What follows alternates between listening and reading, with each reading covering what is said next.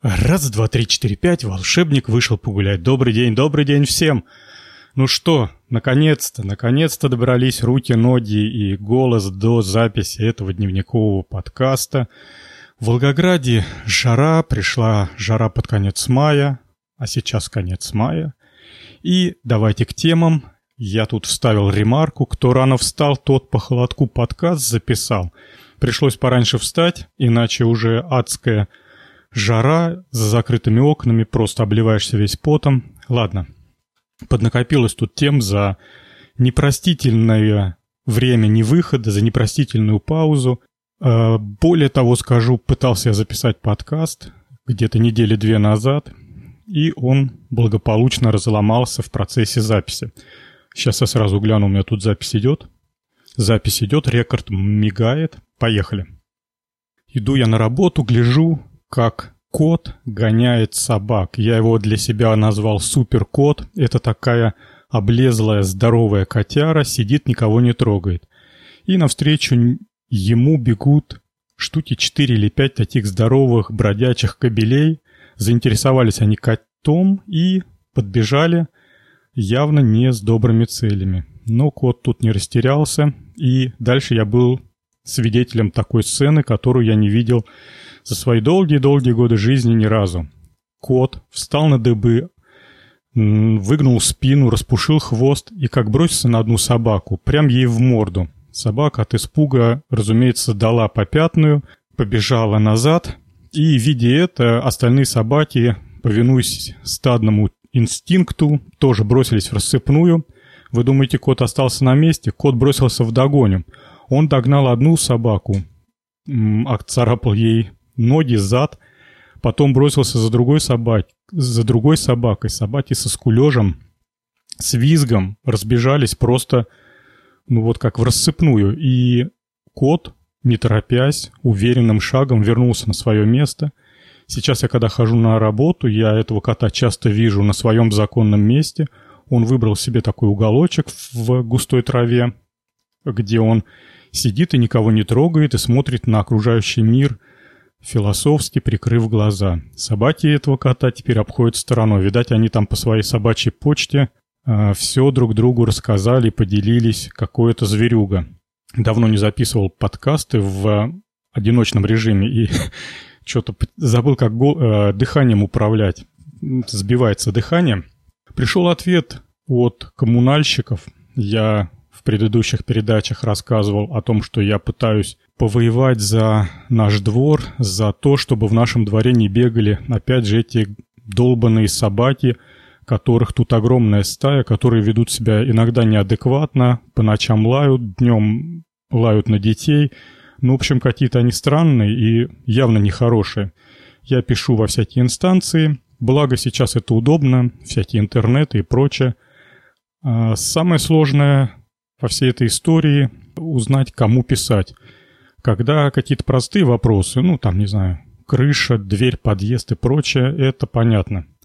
А вот собака. Кто за собак отвечает? Не так-то просто найти. Дело в том, что в каждом субъекте нашей страны, город, область, своим собственным законотвор... законотворческим процессом наши местные постановляют, кто будет отвечать за собак. Вот у нас за собак отвечают районные администрации. И узнав это, я написал во все районные, во все, во всю районную администрацию, и пришло письмо. Пришло письмо, в котором написано, сокращая суть, следующее что у нас есть деньги на то, чтобы отловить собак, и у нас есть желание, чтобы отловить собак. И мы даже выставили на тендер заявку, чтобы найти исполнителя по отлову собак – но, к сожалению, нету исполнителей по отлову собак. Все собаколовные фирмы благополучно померли в прошлых и в позапрошлых годах, когда ни одной копейки не было потрачено на чистоту города, на то, чтобы отлавливать собак. Разумеется, ни одна собаколовческая фирма, ну вот такие вот ветеринарно-очистные фирмы, не в, со, не в состоянии два года кормить своих сотрудников с надеждой, что когда-то, через несколько лет появятся деньги – и им их заплатят. Они уже все развалились, переквалифицировались. Ну, в общем, не знаю, что с ним случилось. Факт остается фактом. Собак ловить сейчас некому. В письме, правда, есть такая обнадеживающая строка, что мы типа не оставляем а, надежды и попробуем еще раз через какое-то время, я так понимаю, недели через две, через три, еще раз выставить свою заявку на тендер и предложить наши государственные муниципальные денежки какой-нибудь славной частной компании, которая изловит собак. Сейчас же с ними сложно. Говорят, раньше их отлавливали и как-то там вот уничтожали. Как это не страшно звучит, но жизнь есть жизнь. Сейчас гуманизм немаловажную роль во всем этом играет, поэтому собак сперва отлавливают, потом дается какое-то время, их держат на карантине, ну, в общем, не знаю, их держат, содержат. И содержат, э, исходя из того, что, ну, во-первых, собака может быть чья-то, за ней придут, заберут. Во-вторых, может быть, есть люди, которым нужна собака, они придут и выберут себе собаку, ее опять же заберут домой. Ну и в-третьих, есть какие-то фонды по гуманному обращению с животными. Они тоже как-то там выбирают себе собак, пытаются их содержать, кормить на пожертвования, на деньги, которые собирают у добрых людей. В общем, пытаются собакам не сразу крест на судьбе ставить, а попытаться, попытаться им дать второй шанс. Но если ничего не получается, то все равно после вот этого карантина собак все равно уничтожают. И это тоже непростая история. Сами понимаете, их потом куда-то надо утилизировать. Поэтому фирма, которая этим занимается, я вам скажу, должна обладать аховской инфраструктурой. Ладно, переходим от братьев наших меньших к, к нашим братьям большим. Детеныш. Давно не записывал подкаст, и тут вот хотел в прошлом, в прошлой передаче рассказать, а сейчас уже приходится рассказывать о нескольких событиях. Заболел он у меня, получается, уже месяц назад, и затемпературил горло, насморк. Но надо отдать должное, что Хорошо иметь уже подросшего ребенка, сам сходил в поликлинику, сам записался в очередь, сам посетил врача, сам сфотографировал рецепт, который ему выписали, и отправил мне по электронной почте. Я по дороге домой зашел в аптеку и купил нужные лекарства. Слава богу, поправился, никаких таких серьезных проблем не было. Ну, какая-то классическая поздневесенняя вирусное заболевание. Попили мы таблетки, которые сейчас всем налево и направо прописывают, противовирусные препараты. Помогают. Пять таблеток, нет, неправильно сказал, пять дней.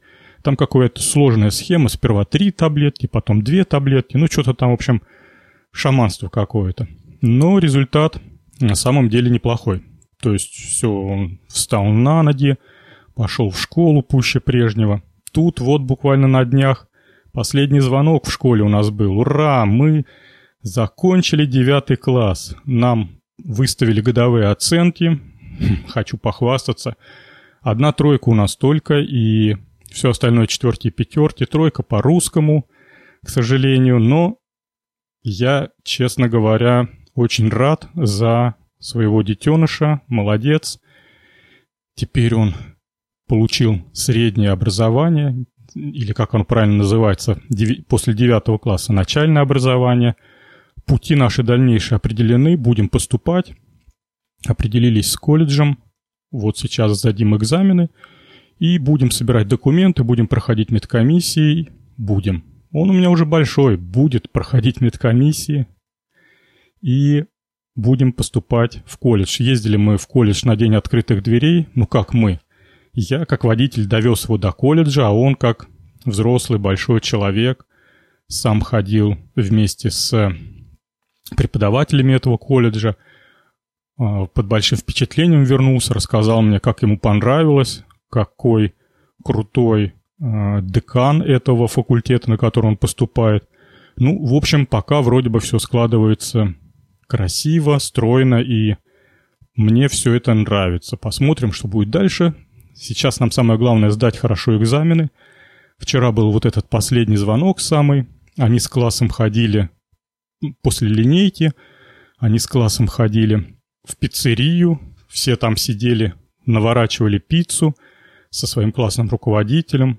По большому счету, вот сейчас они сдадут экзамены и разбегутся. Кто-то пойдет в, 11, в 10 в 11 класс, кто-то, как мой детеныш, покинет школу и будет учиться в другом месте. Поэтому, по сути дела, это их последние встречи. Пытаюсь я в этом году ребенка отправить опять в лагерь. Не знаю, что из этого получится. Пока, честно говоря, ничего не получается.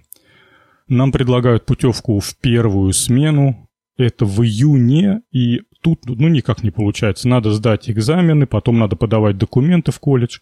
Хочется поехать в лагерь в июле. А вот тут как раз путевок практически нету. Каких-то там 40 несчастных путевок, которые уже разобраны по людям, по рукам.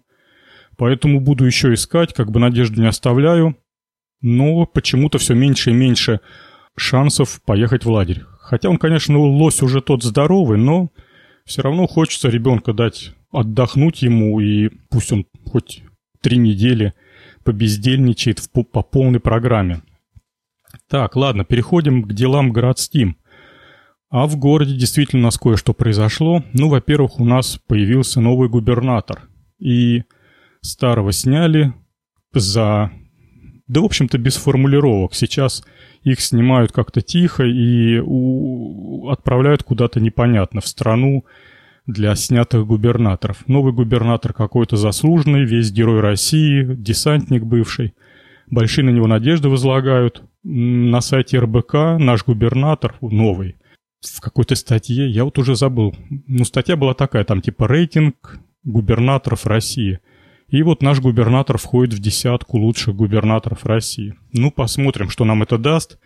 Конечно, области надо помогать. Такая потенциально мощная область с таким большим производством раньше – Тут перечислять заводы, которые были в нашей области, не хватит ни пальцев, ни рук, ни ног. И сейчас, по сути дела, все это не работает, и все в очень печальном положении. Вроде бы губернатор понимает это и собирается все это разруливать. Посмотрим, если надо, поможем. По крайней мере, будем работать хорошо на своих работах, будем платить налоги, как полагается. Ну ладно, не знаю, посмотрим. А то я что-то последнее время ловлю себя на мысли, что я ужасно разбираюсь в людях. Я начинаю верить какому-то человеку, и потом очень жалко разочаровываться. Об этом будет чуть позже. Да-да, сегодня подкаст обещает быть длинным, как и предыдущий. Хотя меня за это похвалили. Спасибо вам, уважаемые слушатели, что вы слушаете, что вы пишете комментарии к моему подкасту. И эти отзывы о том, что почти часовой формат — это то, что надо, я приму к сведению. Единственное, что, видите как, такие длинные передачи получаются только в том случае, если я давно не выхожу в эфир. Ладно, поехали дальше. Губернатор у нас новый. А что еще у нас нового? В этом году в Волгограде Волгоград принимал дельфийские игры. Я не знаю, слышали ли вы про такие или нет — ну, про олимпийские-то знают все, а что такое дельфийские? Ну, в общем, это те же самые олимпийские игры, только не про спорт, а про искусство. Есть какие-то номинации, театр, народная песня, танец, что-то там еще, а фотография, живопись, в общем, какие-то ключевые культурные номинации. Соревнуются молодежь, театральные постановки, там всякие жюри – Э, почти полторы недели город был весь обвешен флагами, ездили участники на автобусах, занимали все возможные культурные площадки, театры, музеи т.д. и т.п. Ну, в общем, говорят, город не ударил в грязь лицом, говорят, что всем все понравилось, и мы, в общем-то, несмотря на дырявые дороги и грязные тротуары, мы как-то смогли показать, что мы гостеприимный город – и, в общем-то, все закончилось благополучно, без всяких происшествий, без всяких там, не дай бог, несчастных случаев. И э, не буду врать, но мне кажется, что я где-то читал, что волгоградские участники даже какие-то прям призовые места заняли. То есть мы даже сами по себе неплохо выступили. Но Дельфийские игры — это не только праздник. Для автомобилистов это был определенный стресс или определенное неудобство — запрещали парковаться в привычных местах, и много где дежурили гаишники, разруливая движение так или иначе. Ну, в принципе, перетерпеть недельку можно было. Я припарковался, приехав на работу на своем привычном месте, напротив Горьковской библиотеки. Там парковка разрешена вдоль обочины, вдоль тротуара, если быть более корректным. И ушел на работу, сижу там, делаю все свои дела необходимые, вдруг звонок на телефон на сотовой, поднимаю трубку, и мне говорят, добрый день, это автоинспекция города Волгограда. Э, Евгений Николаевич, а вы не могли бы перепарковать свою машину, потому что сейчас будут подъезжать автобусы с участниками дельфийских игр. То есть, понимаете, да? Я получил звонок от гаишников, которые вежливо попросили меня перепарковаться. Во-первых, у них, значит, они по номеру моего автомобиля быстренько нашли все мои контакты, не поленились, позвонили, вежливо попросили. Ну, конечно, мир меняется к лучшему. Если все будет так вежливо и красиво, так почему бы и нет, я согласный. Ну, перепарковался я, там благо было место – и благополучно закончил свою работу и поехал домой. С машиной тут буквально одна за другой истории. Поломались у меня дворники, стеклоочистители. Ну, вернее, не сами дворники поломались, а механизм, который их туда-сюда двигает. И это стало выглядеть таким образом. Когда я пытаюсь очистить стекло, то потом дворники останавливаться не желают. То есть, если ты их включил, они будут бултыхаться, двигаться туда-сюда. Не знаю, пока им не надоест. Потом они, конечно, останавливаются, но они двигаются по сухому стеклу какое-то время. В общем, какие-то странные, странные измененные алгоритмы работы. Я приехал в сервис, и они достаточно долго ковырялись, не могли понять причину. Да, они видят, что это все бултыхается, но почему так происходит, непонятно. Тогда они э, пошли по пути исключения. Принесли готовую запас, ну, запасную систему вот этих дворников, подключили ее к системе, проверили, а она работает корректно. Значит, сделали вывод, что не работает вот эта вся кулисно-кривошипная система – и мне ее целиком поменяли. Все поменяли по гарантии, ни копейки не взяли, где-то я часа полтора время там потратил. Но зато сейчас система стеклоочистителя работает как часики, все в порядке. Ну, хорошо иметь автомобиль на гарантии. А вторая история была такая. Э, позвонили мне из сервиса и говорят, что Евгений Николаевич, не могли бы вы привезти свой автомобиль? Э, нам поступило... Как же это называется? Ну, в общем, поступило письмо от компании «АвтоВАЗ», и ваш номер автомобиля находится в списке этого письма, и он подлежит обязательной проверке. Вы, наверное, знаете, есть, часто говорят по телевизору, что компания Toyota отозвала там 15 тысяч автомобилей, потому что, ну и там какая-то причина. Вот что-то похожее. Это, конечно, не отзыв, а может и отзыв. Ну, не так важно. Я пригнал свой автомобиль, Буквально за 15 минут они там что-то посмотрели, подкрутили, и его мне отдали в целости и сохранности. Я уточнил, в чем дело. Оказывается, на определенной серии была ситуация, когда трубка, по которой подается тормозная жидкость в тормозные цилиндры, которые вот э, рядом с колесами уже находятся, вот эта трубка м- соприкасалась с корпусом автомобиля, с кузовом автомобиля. А это, я вам скажу, дело нехорошее. Дело в том, что все равно есть микровибрации, микроперемещение кузова относительно вот этой трубки. А это о чем говорит? О том, что рано или поздно трубка перетрется, и тормозная жидкость постепенно вся вытечет, и тормоза перестанут работать. Дело, я вам скажу, не шуточное. И здорово, здорово, что наша российская компания «АвтоВАЗ» следит, занимается, принимает меры, и я же говорю, жизнь налаживается. Так, про свою машинку я все рассказал. Вот гляжу на темы. Это последняя запись, отзыв машины. А вот теперь не про свою машину. И я тут чуть выше сказал, проанонсировал, что я совершенно перестал разбираться в людях. Так вот, наверняка вы слышали, и эта новость уже покрылась мухом с того времени, как я не выходил в эфир. Да-да, я про тот самый проем мобиль и про его э, вдохновителя и папу Прохорова Михаила.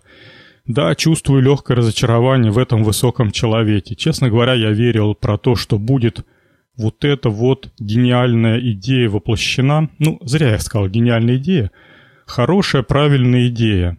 Мы, повторюсь, как мне нравится смаковать эту идею, поэтому не поленюсь и потрачу несколько минут. Мы сейчас в современном мире имеем по большому счету две технологии э, заставить крутиться колеса в нашем автомобиле. Это либо двигатель внутреннего сгорания, либо бензиновый, либо дизельный. Но тем не менее мы сжигаем результаты нефти, нефтепродукты, так называемые бензин, дизель, э, дизельное топливо. Либо это электромобили, и у нас есть запасенное электричество, например, это аккумуляторные батареи, ну или какая-нибудь совершенная экзотика, это может быть у нас солнечная батарея на крыше, ну, в общем, всякое сумасшествие. И то, и другое, и двигатели внутреннего сгорания, и электрические двигатели прекрасно крутят колеса. Э, если мы говорим про двигатели внутреннего сгорания, то у них есть одно огромное, преогромное, преогромное, преогромное преимущество. Они необычайно деши- дешевые в смысле своего производства и в смысле своего топлива. Потому что перерабатывать нефть на бензин научились давно, с высоким качеством, с очень высоким выходом. И эта цепочка переработки нефти в бензин очень конечна. То есть мы выкачали сырую нефть, первый передел, мы ее поместили на завод и переработали в нефтепродукт, в бензин, второй передел. По сути дела, это как две операции. Выкопать сырье, сделать топливо.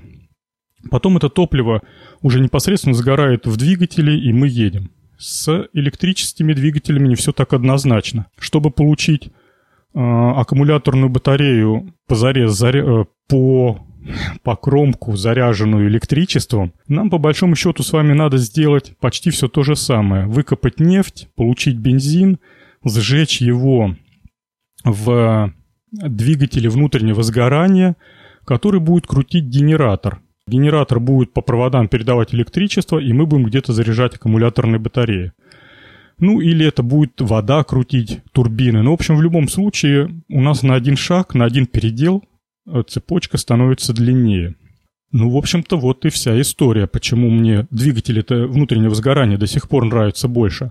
Идея ее мобиля была в том, что а давайте-ка мы чуть-чуть сократим всю эту цепочку и двигатель внутреннего сгорания соединим с генератором прямо на борту автомобиля.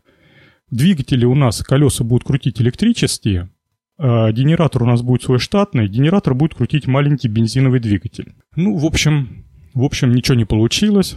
Автомобиль не сделали, чертежи, как говорят, как говорит пресса, переданы в Институт автомобилестроения. Завод, который где-то под, Питер, под Питером почти построили. Я смотрел фотографии, смотрел видеорепортажи. Завод-то практически построен, стены стоят, полы забетонированы. Ставь станки да выпускай машины. Ну, в общем, тоже его забросили. Все говорят разные точки зрения, почему Прохоров так поступил. Кто говорит, что ему этот Йомобиль нужен был как пиар, чтобы двигаться по партийной э, иерархии. Кто говорил, что ему это нужно было для рейтинга. Я не знаю, я, честно говоря, очень верил и очень надеялся, что все получится, и по моим подкастам, по старым можно поднять, я несколько раз упоминал с надеждой, с энтузиазмом. Ну, в общем, как-то я не умею смотреть людям в глаза и читать в них э, правду матку. Как-то я легко очаровываюсь хорошими идеями, которые сейчас им, сволочам, удается преподнести нам на блюдечке с голубой каемочкой, а мы, ну вот мы, я, по крайней мере, с удовольствием потребляю весь этот высокотехнологичную, нет, высокотехнологичную билетристику я с удовольствием всю потребляю и а, воодушевляюсь. Надо что-то с собой сделать. Нет ли никаких таблеточек, которые позволяют э, розовые очки заменить на прозрачные? М? Так, ладно. Переходим к разделу «Работа». Опять же накопились темы, и тут уж извините, в прошлом подкасте я жаловался, что навалились на меня всякие отчеты, которые моей маленькой фирме теперь приходится сдавать, сдавать, сдавать. Сдали все отчеты, слава тебе, Господи. Пока никакие м, санкции, никакие проверяющие органы не заинтересовались ничем. Я надеюсь, что все это обойдется, нас благополучно оставят в покое и позволят просто работать. Просто-просто работать и потихонечку существовать. Тут недавно, а, а это опять рабочая тема, тут недавно ездил к клиенту. Просто хочу поделиться с вами э, своими профессиональными переживаниями, если можно так сказать. Приехал я к клиенту, и клиент это аптека, и по разговору я понимаю, что им нужна система, которая поможет им автоматизировать э, их аптечные, аптечную жизнедеятельность, аптечные дела. Есть там определенная специфика, аптечный бизнес, продажа лекарств в розницу очень сильно зарегулирован, куча всяких условностей, куча всяких нормативов, которые необходимо соблюдать, очень э, своеобразная система ценообразования, то есть цена на определенные лекарственные препараты жестко регулируется государством, и аптека не вправе назначить цену ни на копейку выше, чем а, позволяет это законодательство. Причем, если вам интересно, скажу, что наценку на лекарственные препараты дали назначать э, регионам. То есть вот в Волгоградской области препарат может быть стоить дороже, а в соседней Воронежской области он может стоить дешевле. И это да, это так и есть. Ну вот, возвращаясь к клиенту, приехал я к нему навстречу. Мы договорились, что более детально проговорим все вопросы при личной встрече. Приехал я и собственник, директор, причем, я так понимаю, глубоко в теме непосредственно. Ну, маленькая аптека, там всегда так. Собственник зачастую сам стоит на кассе и сам закупает товары. В общем, он, по крайней мере, в теме всех вопросов. И он мне начинает говорить о том, что так, вот нам нужна один из бухгалтерия. Я такой сразу говорю, стоп, стоп, стоп. Вам, я говорю, я сейчас вам продам то, что вы просите. Вот слово в слово. Вы очень четко сформулировали свое пожелание. Действительно, есть такой программный продукт, который называется 1С бухгалтерия. Есть прям такая желтая коробка, на нем написано то же самое, что вы сказали – и стоит она вполне конечные деньги. И давайте-ка я вам ее прямо и продам. Раз вы четко сформулировали, вы потом ко мне не подкопаетесь. Вы попросили, я именно это и продал. Я чувствую, что в глазах какое-то недопонимание. Че, мужик, пристаешь с какими-то глупостями и перебиваешь посреди разговора. Я уже не первый год работаю в этой отрасли и прекрасно понимаю, что клиенты, собственники – очень плохо разбираются в автоматизации, хотя все этим пользуются. Ну, не знаю. По мне так кажется, это немножко странноватым. Ладно, я примеры попозже приведу. К чему я придрался? Человек попросил программу, которая ему не нужна. Почему он назвал эти слова? Да они на слуху и стало именем нарицательным. Один из бухгалтерий называется вообще клон программ для автоматизации предприятий с точки зрения бухгалтеров и собственников. Хотя на самом деле это так. На самом деле это не так. Вообще, по-хорошему бы она должна была примерно следующее сказать. «Добрый день, уважаемый внедренец. Нет ли у вас программы, которая поможет мне автоматизировать деятельность моей аптеки?» Вот это было бы корректно. А назвав программу «Один из бухгалтерия», я, объ... я объяснил, что если она купит то, что она попросила – то ни о какой автоматизации аптеки речи быть не может, и, ну, просто деньги на ветер. Когда до нее дошло, что она попросила, разговор перешел в более предметное русло, мы сразу начали обсуждать, что у них есть, какие особенности, какие тонкости. Тут еще вот какая интересная ситуация. Люди долгое время работают на каких-то программных продуктах, и у них все прекрасно заточено. Есть, конечно, какие-то недоделки, нюансы, но не ключевые, не так, что весь бизнес рушится из-за того, что они работают на старой предыдущей версии. Ну вот какая-то, как говорится, шлия под хвост попала, вот хочется им перейти на восьмерку. Вот это еще одно имя нарицательное. Нам надо перейти на восьмерку. И все, и загорелось. Я пытаюсь людям объяснить и... Нет, не объяснить. Я пытаюсь вместе с людьми разобраться, действительно ли то, что у них сейчас работает, подчеркну слово «работает», я вот всеми большими буквами выделяю «работает». Это значит, что каждый день эта система решает текущие проблемы. Все на этой системе работать умеют. Накоплена огромная база старых документов и прочей, прочей информации. То есть всегда можно посмотреть то, что было вчера и год назад. И вот вы хотите вот это все поменять на новую восьмерку, ради чего, что, что не так, что не получается. И вот тут начинаются действительно интересные обсуждения. Оказывается, что многое и так, и все, и все хорошо, и не хватает там чего-то, и к нам пришли мальчики, сказали, что это старый прошлый век. Ну, в общем, много ходит по планете мальчиков, которые рассказывают не весь чего. Результатом нашей встречи осталось согласование параметров. Я оставил предложение, они обещали позвонить. Не знаю, позвонят или нет. Буду надеяться. Я думаю, что они попытаются сэкономить и будут все-таки идти по пути своего видения мира. Разумеется, если они не прислушаются к моим советам, они потратят денег чуть более больше, чем я им сейчас предлагаю, хотя им показались большими деньгами, что я им предложил. Я думаю, что они потратят раза в два больше и все равно придут к моему решению, либо же они э, просто будут мучиться долгие-долгие годы, пока в очередной раз не будет какой-нибудь э, экономический рост в нашей стране, и денег у них будет столько, что они смогут безболезненно еще раз потратить, но уже на правильную систему. Так, ладно, работа, наша работа – Переходим к делам домашним. А вот дела домашние – это добрая, старая, такая олдскульная, домостроевская тема, хорошая. У Васи Ложкина. Любите ли Васю, любите ли вы Васю Ложкина? Знаете ли вы Васю Ложкина? Это такой чудо-причудо художник, которого я вот просто безумно обожаю.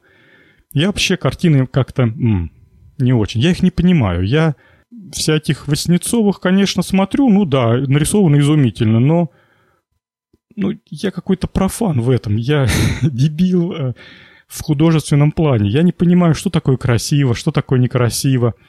Вот на чертежи я смотрю с удовольствием. В них я как-то вот сразу врубаюсь, что это то или это какая-то шняга.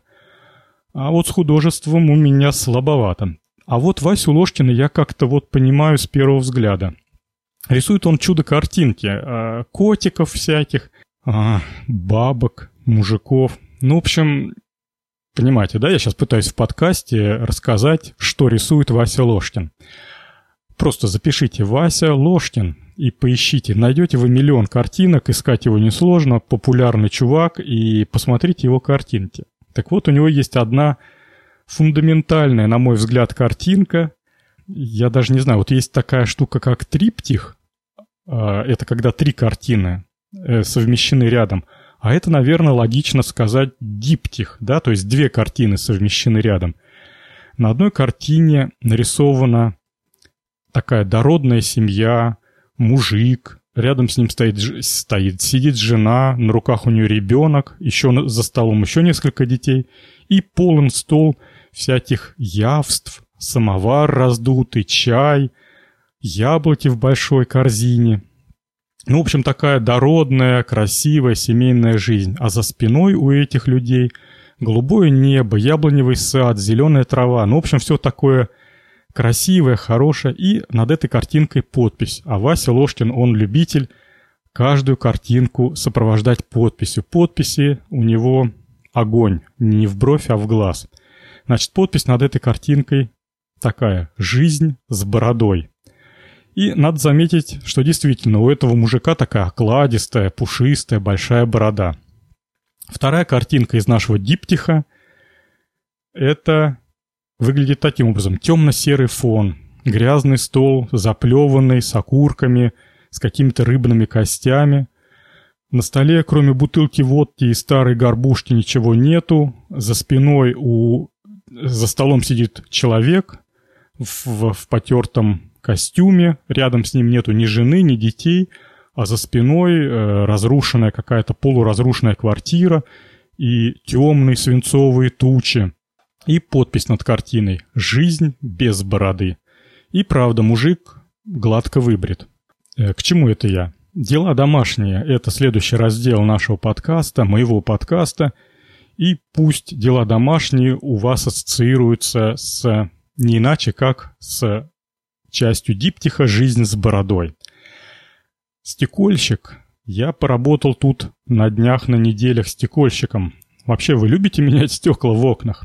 Я как-то вот с этим регулярно сталкиваюсь. Пошел мой детеныш помочь бабушке помыть окна. Ну, он большой мальчик, там надо окна открыть, закрыть. Результатом этой помощи оказалось два разбитых оконных стекла в зале. Бабушка, конечно, немножко расстроилась. Ну, начало положено, как говорится. Нет, ничего страшного. Ребенок должен помогать, должен привыкать. И, по крайней мере, теперь он понимает, что сила – это одно, а умение и сноровка – это другое. Я думаю, что разбитые стекла на этом закончатся. Почему они разбились? Да он без ума дергал э, рамы за ручки, пытаясь открыть за зиму разбухшие рамы там. Ну, в общем, рамы плохо по весне открываются, их надо открыть, их надо вымыть. Он дергал за ручку, ну, в общем, стекла лопались, и это было результатом.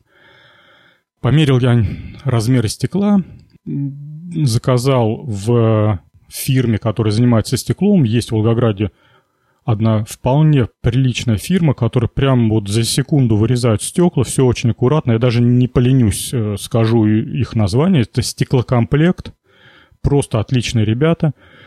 Вырезал я два стекла, приехал, снял рамы с, с петель. Э, до этого попросил свою супругу, чтобы она купила штапик, э, оконную замазку, потому что я на работе целыми днями, а все это хозяйство на стройбазе продается, она до пяти работает и потом закрывается. Ну, в общем, все благополучно было куплено, и буквально где-то мы часа за два, например, поставили все необходимые стекла. Больше всего возни оказалось с, э, с пилением этого штапика. Все это надо сделать по размеру, аккуратненько, с уголками. Ну, в общем, все благополучно получилось. Стекла поставлены на место, рамы тоже поставлены на место.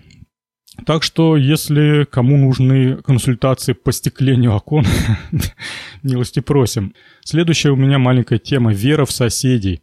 А вообще, вот вы живете в многоквартирных домах, вы поддерживаете отношения с соседями? Прибегают ли к вам соседи за солью или с более серьезными проблемами?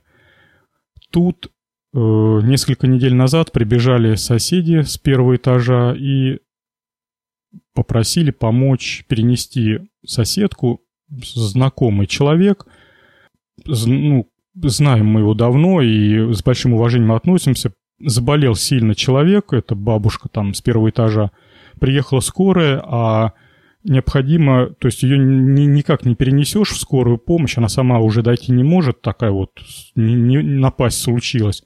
Поэтому надо воспользоваться такими интересными мягкими носилками, ткань, брезентовая и куча ручек по периметру. Переложили бабушку на, эту, на эти носилки и, значит, перенесли в скорую помощь.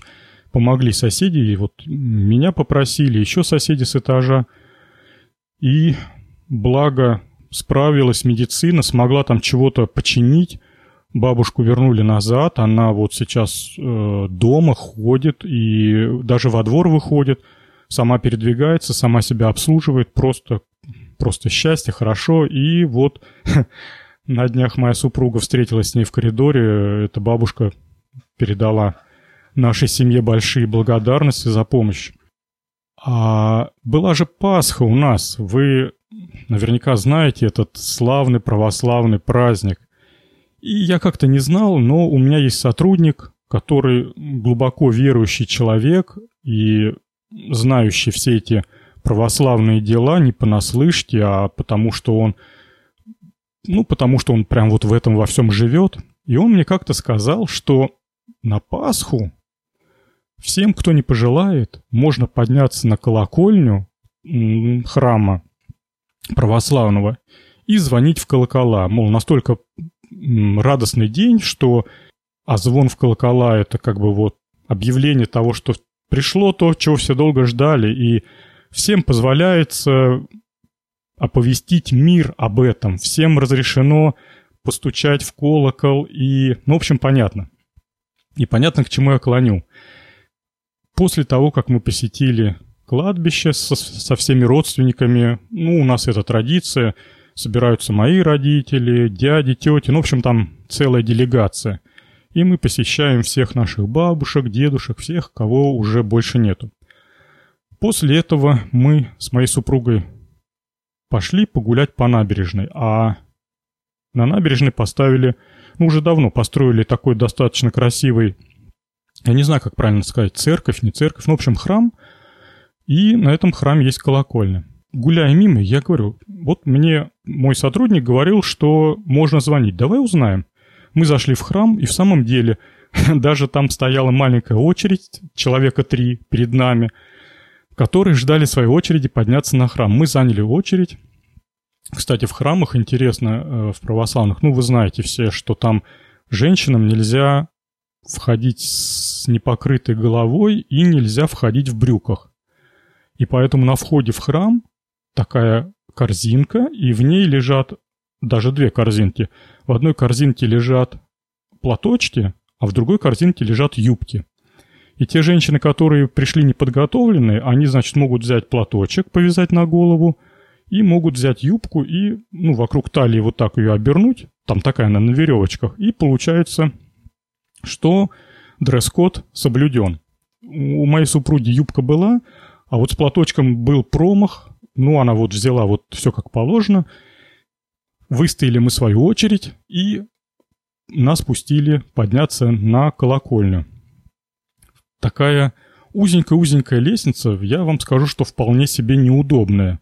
Мы кое-как добрались по этой лесенке до колокольни. Ну, я даже не знаю, как правильно назвать ту часть, где непосредственно колокола висят. Ну, в общем, до этой части колокольни, где висят колокола, помог я супруге тоже вылезти. Там, я вам скажу, женщинам на каблуках делать нечего. Там нужна такая кроссовки и подготовленная, тренированная такая физическая форма. Вылезли мы, значит, на, на площадку. Инструктором а, я так понимаю, звонарем штатным этого, этой церкви. Молодая девушка, может быть, выпускница какого-нибудь нашего колледжа искусств, или как у нас, училище искусств у нас есть в Волгограде. Я думаю, что это что-то вот оттуда. И она объяснила, как звонить. Я под впечатлением, я сам звонил, все как положено делал, в двух словах расскажу. В правую руку тебе дается три веревочки, связанные вместе одним узлом на конце. И ты эти три веревочки пропускаешь между пальцами правой руки. На этих трех веревочках висят три самых звонких колокола. И ты правой рукой совершаешь э, равномерное звонение. По сути дела, ритм звоновой ты задаешь именно вот этими тремя колоколами с самыми высокими тонами. Левая рука у тебя свободно для того, чтобы бить по веревкам, которые привязаны к планке. Есть такая планка рядом с тобой. К этой планке привязано, наверное, штук 5 веревок. Каждая веревка идет к своему колоколу. И они по тонам ниже, ниже, ниже и ниже. Соответственно, ты правой рукой держишь ритм. Звон, звон, звон, звон, звон, звон. А правой рукой ты, ой, пардон, левой рукой ты бьешь то по одной, то по другой веревке и совершаешь как бы музыкальную композицию. Дальше. Под ногой у тебя, под левой ногой у тебя такая типа педали. Ну, по большому счету, это просто веревка, привязанная к полу, и к концу веревки привязана такая деревянная планка. Конец веревки привязан к самому большому колоколу. И им ты звонишь отбиваешь либо начало музыкального такта, либо конец музыкального такта. То есть вот у тебя есть какая-то музыкальная фраза, звон, звон, звон, звон, звон, звон, четыре такта, кончилось, потом ты бом, бом, и опять пошла дон дон дон дон дон дон дон Ну, в общем-то, позвонил я, позвонил, э, сделал такой вывод, что, во-первых, с чувством ритма у меня не все в порядке, я часто сбивался и Сикость-накость все это было. Могло бы быть и лучше. Так я себе сказал. Во-вторых, э, вывод второй. Это очень громко. Это даже неправильно я сказал, это очень громко. Это настолько громко там находиться, что я понимаю, почему э, Гуимплен, это вот из парижской страшной чего-то там оперы, почему он был глухой, слепой, кривой и косой. Потому что звонарем быть это просто, я вам скажу, надо либо в наушниках работать, ну вот открытыми ушами это прям тяжело. Особенно если... Это мы там постояли пять минут, а если ты целый день звонишь радостные звонные песни и... Ну, я вам скажу, это, блин, нагрузочка еще та. Надо что-то разруливать здесь. Так, двигаемся дальше. Вот домашних дел у меня сегодня много разных, и если вам еще не надоело слушать, то продолжим. А, гуляя дальше по набережной, мы обратили внимание на магазинчик, который продает разные природные натуральные продукты. Мы в него с супругой заглянули и купили там пару пакетиков забавных вещей. Мы купили ржаной солод и мы купили ржаной муки. Жена пообещала, что попробует испечь хлеб, и свое обещание выполнила. Мы несколько недель подряд, пока не кончилась ржаная мука, ели свой домашний хлеб – Э, моя супруга оттачивала умение из печения хлеба. Во-первых, она его пекла бездрожжевым и объясняла это тем, что такой хлеб должен храниться дольше. Но мы его быстро съедали, поэтому мы не смогли проверить, насколько дольше он хранится. А во-вторых, она его пекла без всяких хлебопечек. Ну, она у меня док еще тот, кондитер высшего разряда, поэтому что такое испечь хлеб? Это да, она это даже и не заметила, что это какая-то там трудность. В общем, чувак... Чувак. Супруга знает, что делает. Вот ведь какая-то. Супруга знает, что делает. Она там... Для нее это не проблема. Намесила, что-то там помешала, поколдовала. И раз на столе горячий каравай ржаного хлеба. Каравайчики она пекла небольшие, потому что все это в виде эксперимента ставилось. Но через три или четыре хлеба она достигла того уровня, что, э, ну, как сказать, технология была обкатана, и теперь она готова нам поставлять свежую хлебную продукцию на стол. И единственная засада – ржаная мука закончилась. Но это дело поправимое – Стоит у нас галочка, в следующие выходные пойдем гулять, зайдем, купим пакет ржаной муки. А второй пакет – это был пакет ржаного солода. Знаете, что такое солод? Рассказать? Ну, если в двух словах, если взять зерно, живое зерно, нет, плохое слово за живое, не перемолотое зерно, то есть цельное зерно, и попытаться его прорастить. То есть обеспечить влажную среду, намочить его, положить между тряпками, ну, там какие-то есть способы. А потом, когда зерно проснется и попытается начать пр- прорастать, но не до... нельзя ни в коем случае допускать проростков. То есть вот эти зеленые корешочки или зеленые листочки – это негодный солод. Зерно должно набухнуть, набрать вес, объем, но не проклюнуться. И после того, как зерно достигает именно этой конституции э, состояния, его обманывают, резко выставляют на солнышко, в противнях, э, в печке и высушивают именно в этом состоянии. То есть вот до секунды до проклевывания. Потом высушенное вот такое зерно перемалывают – почти в муку, ну, чуть покрупнее, чуть погрубее. И вот это результат вот этого и называется солод. В чем там хитрость? Дело в том, что когда зерно готово проклюнуться, если вы вспомните биологию, то зерно пшеницы состоит из семидолей или там из большой вот это за а, зародыша пшеницы, зародыш и чего-то там какая-то вот эта большая часть, которая не зародыш. Зародыш это будущий стебелек, а все остальное, ну я забыл, как называется, то есть чего делается мука. Так вот, пока зерно сухое и непророщенное, само зернышко в основном состоит из крахмала. А вот когда оно начинает прорастать, крахмал под действием всяких химических процессов, не буду умничать, это мы отдадим э, другим подкастам, крахмал превращается в какие-то сахара. Опять же, не буду умничать в какие, понятия не имею. Но крахмал преобразуется в более сладкую фигню. И теперь, прекратив прорастание и перемолов, мы, перемолов, это, правильно я сказал, перемеляя это зерно, мы получаем а, такую штуку с повышенной сахаристостью. А для чего это надо?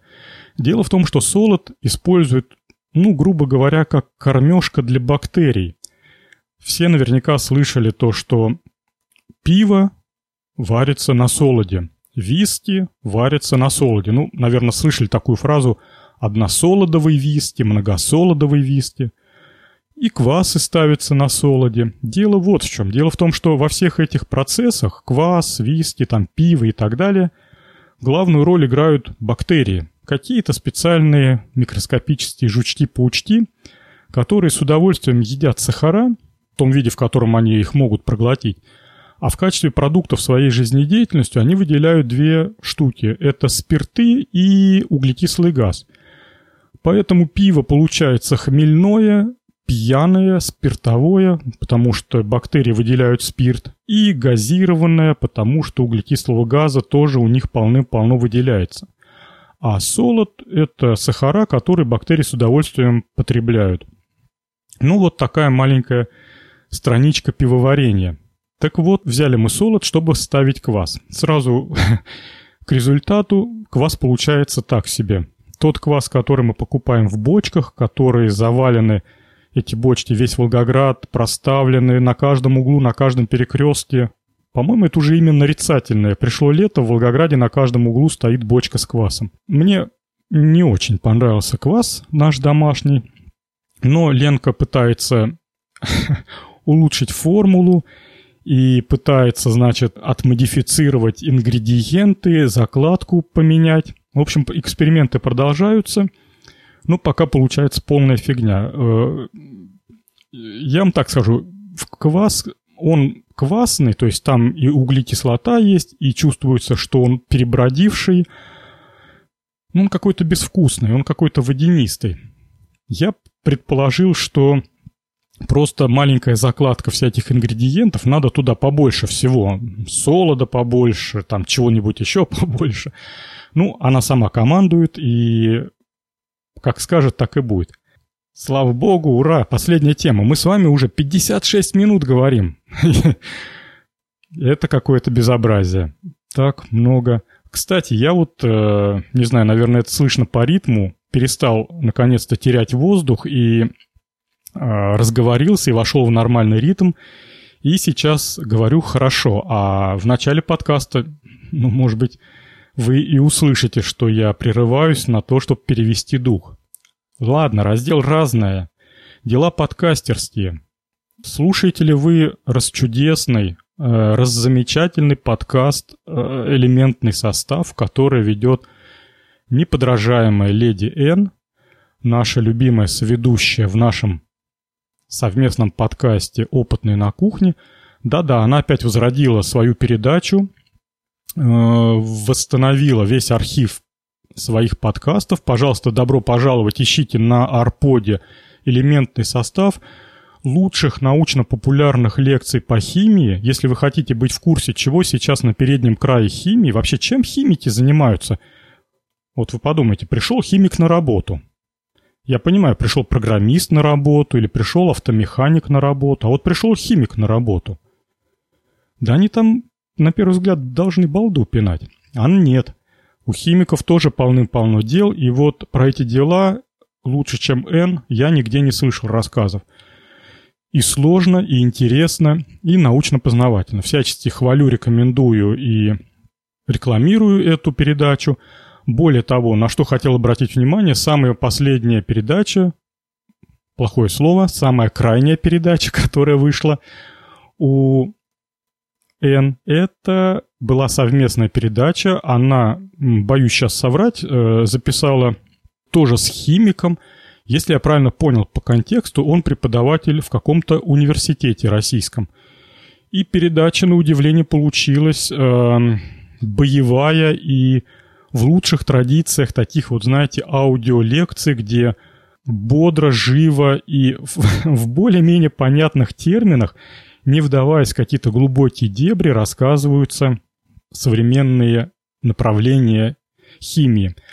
Были много интересных вещей про наноматериалы. Вообще это достаточно популярная, набившая тему оскомина. Я вот, кстати, в отличие от того, что я не умею разбираться в людях, в технологиях, я более-менее как-то вот понимаю текущее положение, и здесь мне э, не так легко навешать лапшу на уши. И вот это вот весь ажиотаж вокруг нанотехнологий и вообще наноматериалов и т.д. и т.п. и прочее, и прочее, для меня это, в общем-то, достаточно понятно, что все, что сейчас делается, и весь пиар, который сейчас идет, это ничуть не более, чем... Это, наверное, знаете, сравнимо с чем? Это, наверное, сравнимо с, э, с бредом 40-х, 50-х о полетах на другие планеты. Когда фантастические рассказы, когда люди, пределов крылья из консервных банок, бегали по двору, имитируя полет на другую планету. Хотя выше, выше облаков никто не поднимался, потому что только дирижабли и воздушные шары были в их распоряжении. Вот сегодняшние наноматериалы – это те полеты на Луну в 40-х, в 50-х годах когда еще ни Гагарин никуда не летал, ни Белку, ни Стрелку никуда не отправляли. Это я к чему? Это я к тому, что хоть шуму много, но сегодня купить пакетик наноматериалов, чтобы потом его там куда-то применить в бытовом хозяйстве, вещь невозможная. Все это получается в микроскопических лабораторных объемах, и более того, никому не понятно, как это влияет на человека – все это, в общем, странно, микроскопично мало и ужасно интересно. В общем, еще раз нахваливаю подкаст «Элементный состав». Благодарю Н за такую огромную работу, которую она делает.